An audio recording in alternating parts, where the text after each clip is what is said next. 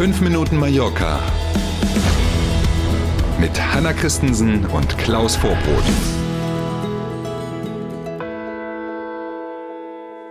Donnerstag, der 15. April ist heute. Einen wunderschönen guten Morgen. Guten Morgen auch von mir. Mallorcas Hotelverband FEHM zieht eine positive Osterbilanz ungefähr 13 Prozent, also doch ein bisschen mehr, als wir bisher so wussten. 13 Prozent der Hotels auf der Insel waren offen. Und wenn man sich nur mal das Osterwochenende anguckt, also Karfreitag bis Ostermontag, dann ist eine Auslastung von insgesamt 67 Prozent auch gar nicht so schlecht. Das gilt aber wirklich nur für das Osterwochenende. Drumherum war es ein bisschen weniger und jetzt wird es vor allen Dingen in den nächsten Wochen wieder deutlich weniger. Ähm, ein paar Hotels machen übrigens auch wieder zu. Und bei mhm. denen, die offen bleiben, geht man davon aus, dass so knapp unter 40 Prozent Auslastung erreicht werden. Für die ganze Zeit der Osterferien gilt übrigens, ungefähr 56 Prozent der Urlauber kamen aus Deutschland. Der Rest mhm. waren äh, Menschen aus anderen Ländern.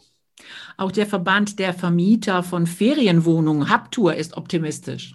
Und zwar ganz schön. Bei denen war es übrigens Ostern so, dass auch nur 30 Prozent, die müssen ja auch so Hygienekonzepte und Co. nachweisen, nur 30 Prozent aller Ferienwohnungen auf der Insel überhaupt in Betrieb waren, wenn man das so nennen will.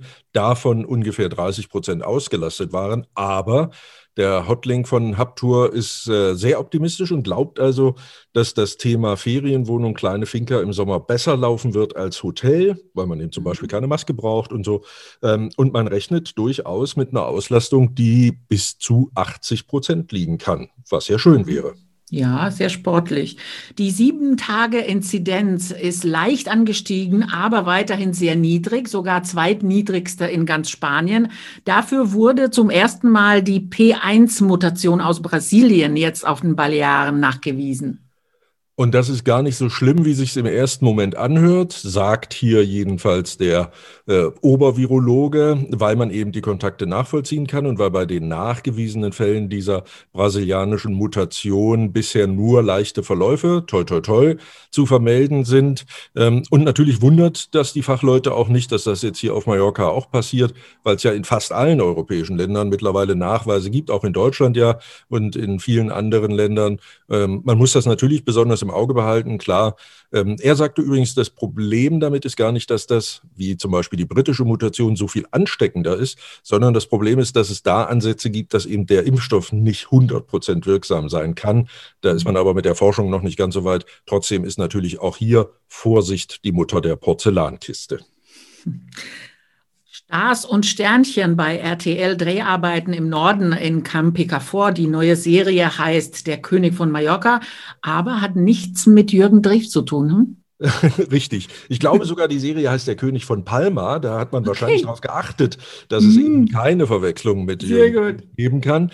Ähm, ab Anfang 2022 bei TV Now zunächst äh, und dann im Jahr 2022 auch auf der normalen Mattscheibe, also im Fernsehen bei RTL zu sehen. Dreharbeiten laufen seit dieser Woche. Eine Auswanderergeschichte, die nach der Wende beginnt äh, und die Lebensgeschichte von einem äh, Menschen darstellt, der eben hier auf Mallorca in die Gastronomie dann eingestiegen ist.